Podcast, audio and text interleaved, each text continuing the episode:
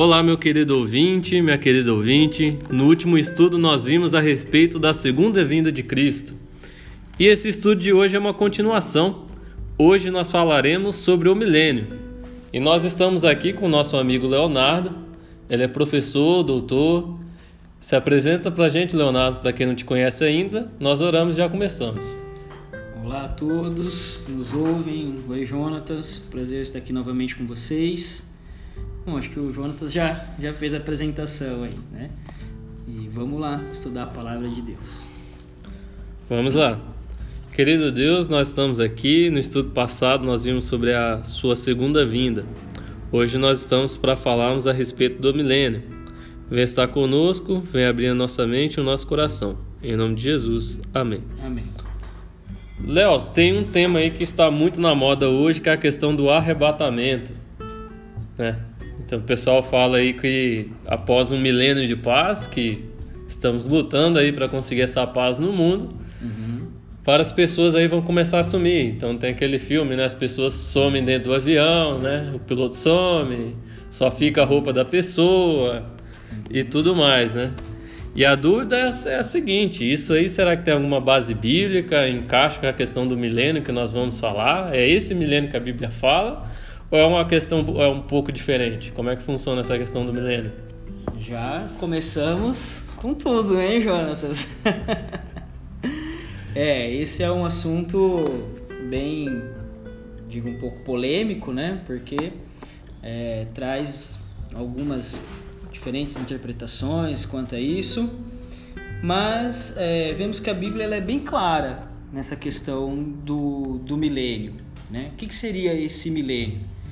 E a gente, se você, né, quem ouve, quem nos ouve, se você tá a primeiro primeiro estudo ouvindo esse esse podcast, a gente tem que ouvir o podcast anterior, sim, né? Sim, sim, sim. Porque ele ele dá uma luz daquilo que vamos falar nesse nesse nesse podcast. Certo. Então, pegando esse gancho, né, e para trazendo um pouquinho do assunto do podcast anterior, só queria ler Apocalipse 1:7. Certo. Né? E aí a gente vai ver um pouquinho sobre essa questão da vinda, né, desse período, como que isso vai acontecer. Então, 1:7 diz assim, ó: Eis que vem com as nuvens, e todo olho verá. Até quantos o traspassaram, e todas as tribos da terra se lamentarão sobre ele, certamente. Amém. Né? Então, o que, que a gente percebe nesse, nesse verso? Que Jesus vai voltar para para uns, não vai para outros. Uns vão ver Jesus primeiro, outros vão ver Jesus depois. Ah, pelo texto parece aí que todo mundo vai ver. Todo mundo vai ver. Sim. Né? Então a gente percebe que o evento da volta de Jesus ele é universal, não é? É Sim. um evento universal. E após esse evento, a gente tem que estar tá em mente alguns versos depois de Apocalipse, que é Apocalipse 20. Uhum. Né? E aí eu convido, se você que nos está tá nos ouvindo tem uma Bíblia em mãos, né? Vamos abrir um pouquinho a Bíblia lá em Apocalipse 20 e é, a partir do verso 4 vai trazer um pouquinho o, desenrolar dos eventos a partir dessa vinda, segunda vinda de Cristo, quando todo olho verá. Uhum. Né? Então ele diz assim, ó, vamos ler até o verso o verso 4. Acho que 4. Depois é o 5 também. Então o 4 diz assim: Vi também tronos e neste sentaram-se aqueles às quais foi dada a autoridade de julgar. Vi ainda as almas dos decapitados por causa do testemunho de Jesus, bem como por causa da palavra de Deus, tantos quantos não adoraram a besta, nem tampouco a sua imagem, e nem receberam a marca na fronte e na mão, e viveram e reinaram com Cristo durante mil anos. Mil anos. Mil anos. Bom, aqui a primeira vez que nós aqui estamos trazendo a questão do milênio. Então, o que, que a gente entende pela Apocalipse 1.7? que Jesus vai vir a segunda vez e todo, todo olho verá. Depois daqueles que é, aguardavam a Jesus, né, cumpriram a sua palavra, aqueles que levaram o testemunho de Jesus, foram marcados com o, o, o selo de Deus, esses vão reinar com Deus durante mil, mil anos. anos. E aí que vem a questão do milênio. Né? E esse mil anos, o que, que vai ser esse mil anos? É um pouquinho no começo do verso 4. Ele já fala, na verdade, ele fala o verso 4 que nós lemos, ele traz aí o que, que vai acontecer durante esses mil anos. Hum. Eu vou reler aqui de novo. Vi também tronos, e nestes sentaram-se aqueles às quais foi dada autoridade de julgar. Muito bom, Léo. Ficou muito didático, eu penso aí para os nossos ouvintes.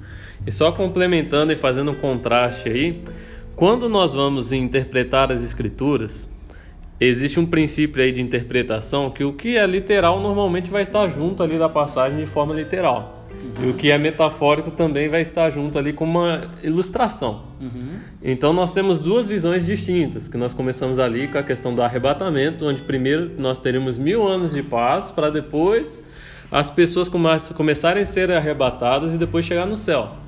E pelo texto que nós vimos aí, são tronos, pessoas julgando, mas o cenário não é aqui nessa terra para depois acontecer o milênio. Isso. Então é totalmente o inverso, seria isso então? Isso, primeiro a gente tem a volta de Jesus, né? E os vivos, o, aqueles, os justos, aqueles que foram salvos, estarão com Cristo, os anjos no céu, uhum. e a esses foram dada a autoridade de, de julgar. Certo. Né? Certo. É, o versículo 5 continua assim: ó, os restantes dos mortos não reviveram né? E aí a gente tem um outro ponto também, uhum. que é a uhum. questão da segunda ressurreição. Né? Uhum. Depois a gente fala mais para frente. Não reviveram até que se completassem os mil anos.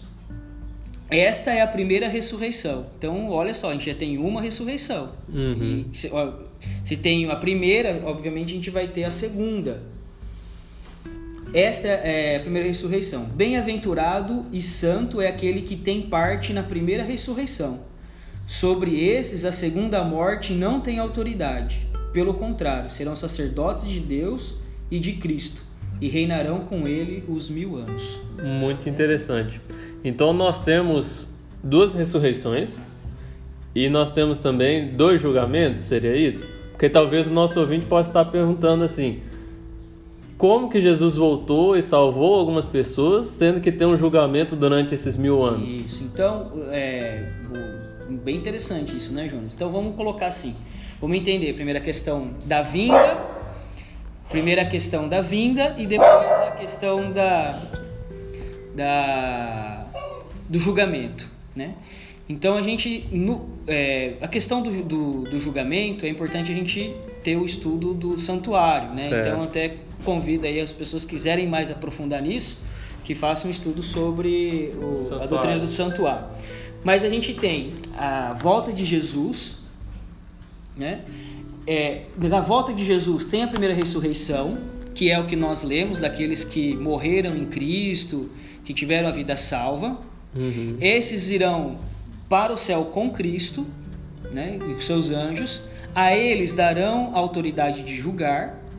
E depois de passar esses mil anos, então vai ter um outro, uma outra, uma outra ressurreição segunda ressurreição, que aí vai ser a ressurreição daqueles que não foram não foram salvos, né? Agora a questão do julgamento, como que se dá? Jesus neste momento ele está fazendo o juízo investigativo, né? Ele está sendo justo e passando a vida de todos, né? Quando os salvos forem para com Jesus para o céu, né? nós, eu acredito, falo nós porque acredito que nós teremos essa esperança e seremos salvos, uhum. teremos a tarefa de fazer um juízo comprobatório. Uhum. E para isso eu quero ler 1 Coríntios 6,2. Né? 1 Coríntios 6,2 diz assim: ó, Ou não sabeis que os santos hão de julgar o mundo? Ora, se o mundo deverá ser julgado por vós, sois acaso indignos de, de, julgar as coisas mínimas? Então ele fala assim, ó, Paulo fala, ó, vocês não sabem que os santos vão julgar o mundo? Uhum. Então o, o Paulo fala que vão no futuro. Sim. Que futuro esse? Quando vier, Jesus vier a segunda vez. Então a intenção não é julgar o próximo agora, né? Espera que vai chegar o momento, Isso, né? A né? intenção hoje seria salvar o próximo, né? Não julgar o próximo. Exatamente. E é legal isso, Jonas, porque assim, né? Às vezes fica. A gente. é, por muito tempo eu tive isso em mente também, né? Na verdade, a gente. A Bíblia não, não deixa claro como que vai ser esse processo de julgamento. Mas a gente vai ter esse tempo para a gente fazer essa comprovação do, do julgamento investigativo de Cristo, que é o que está fazendo agora. Mas por muito tempo, na minha mente, eu acredito que muitos também pensaram ou pensam assim, que quando chegarmos no céu a gente vai ver um conhecido, um amigo, né, que não foi, e os livros, né, da vida vão ser abertos perante a gente, a gente falava assim: "Ah lá, olha o que que ele fez, Por olha o que que ele ele fez, por veio." isso que ele não veio", né? Sim. Mas eu fico pensando, se Cristo não quer que nós façamos isso aqui na terra, Por que, que ele ia vai- querer fazer que fizesse isso no céu? exatamente, né? Sim. Exatamente. Vai ser muito mais motivo de tristeza do que um motivo de acusação nesse Isso. julgamento. do Esse investigativo vai ser, é, eu, eu creio nisso, que eles serão abertos para a gente as possibilidades que Deus deu para cada ser humano de aceitar a sua graça, a graça de Cristo. E a gente vai entender todas as vezes que Deus foi quis, né, pela obra do Espírito Sim. Santo, converter, derramar a graça e aquele conhecido, aquele amigo, aquele colega rejeitou a graça de Cristo, né? Porque Jonas, para saber pecado, a gente não precisa saber. Porque eu, eu sou pecador, Sim. você é pecador, Sim. quem está nos ouvindo é pecador, temos pecado. Né? Deus não quer mostrar para o outro o nosso pecado individual. Sim. né? Mas Deus quer deixar claro Que ele é justo. que ele é justo e que ele deu oportunidade. Eu acho que esse investigo comprobatório é justamente isso, né? E a gente percebe também, né, que o julgamento vai envolver até os anjos. né? Nós julgaremos os anjos. Julgaremos os anjos. E tem algumas perguntas às vezes que as pessoas ficam, tá, mas se Deus é tão poderoso, tão justo, por que, que ele não destruiu Lúcifer logo? Né? Porque não destruiu Satanás, porque não destruiu os anjos maus. Uhum. E esse juízo vai dar a oportunidade de nós entendermos também o porquê disso. Hoje nós temos algumas suspeitas, né? Deus é amor e Deus é misericórdia. Uhum. Mas nós veremos isso também. Todos os outros mundos, eles foram tentados também, não pecaram, mas o nosso mundo pecou. Isso. E nós entenderemos isso aí um pouco mais a fundo. E o grande mistério não vai ser o mal, entender o mal, porque o mal não se explica, não se entende. Mas sim entender o amor de Deus, o alcance do amor de Deus. Esse vai ser o objeto, o objeto de estudo, né? Esse vai ser o Exatamente. foco. Esse vai ser o foco. E até porque ah, uma das acusações de Satanás era o Deus como o Deus autoritário. Uhum. Então, se Deus acabasse com o pecado, com o mal naquele momento, é, o discurso de Satanás poderia suscitar nos anjos é, uma, Uma uma dúvida. dúvida. Uma dúvida. Uma dúvida. Não, né? mas espera aí, primeira pisada de bola já foi, exterminou todo mundo ali. Onde né? é o amor, como é, não tem oportunidade, eu não sei, né? A gente não sabe, não tem esse conhecimento. Mas se Deus permitiu que tudo isso acontecesse, é porque Deus sabia e viu que era a melhor forma do desenrolar da- dos acontecimentos da história. Sim. né? Então, o milênio ele vai servir justamente para isso Uhum. para mostrar pra gente que ah, a oportunidade foi dada, que Deus foi um Deus de misericórdia, um Deus de amor, né? E o livre-arbítrio, a escolha, foi feita pelo, pelo ser humano. Com certeza, com certeza. Agora, como que o milênio pode ser benéfico para o nosso ouvinte? Qual esperança? O que, que traz de bom quando nós pensamos a respeito do milênio? Porque da segunda vinda de Jesus é fácil, ele vai terminar com a maldade, ver nos resgatar, salvar os justos e tudo mais. Agora, como que o nosso ouvinte ele pode ficar mais feliz ou menos feliz de acordo com o milênio? É, é, pra ser sincero, Jonas, não sei se eu sei responder essa pergunta, Sim. né? Porque o milênio não vai ser, vai ser um período alegre, obviamente, porque a gente vai estar na presença de Deus, mas vai ser um período de muita responsabilidade, né? No sentido de que iremos confrontar as ações, né? as escolhas, as decisões. Então vai ser um período que nós vamos tirar todas as nossas dúvidas em relação aos porquês que a gente tem nesse mundo, né? Ah, a gente fala assim, nossa Deus, mas por que que isso, por que aquilo, por que depois aconteceu? Então nós teremos a oportunidade né, de sentar com o nosso anjo, né, e de conversar com ele. Imagina, ele falou assim, pô Jonatas, ó, naquele dia, cara, eu tava lá do seu lado, entendeu? Eu vi o que aconteceu aquilo. Nossa, eu fiquei tão triste com aquilo. E aí você vai falar assim, nossa, o Deus, né? Por que, que aconteceu aquilo lá na vida daquele meu conhecido e Deus vai poder então explicar, explicar tirar todas as nossas, nossas perguntas, as nossas dúvidas em relação aos acontecimentos e às decisões desse mundo.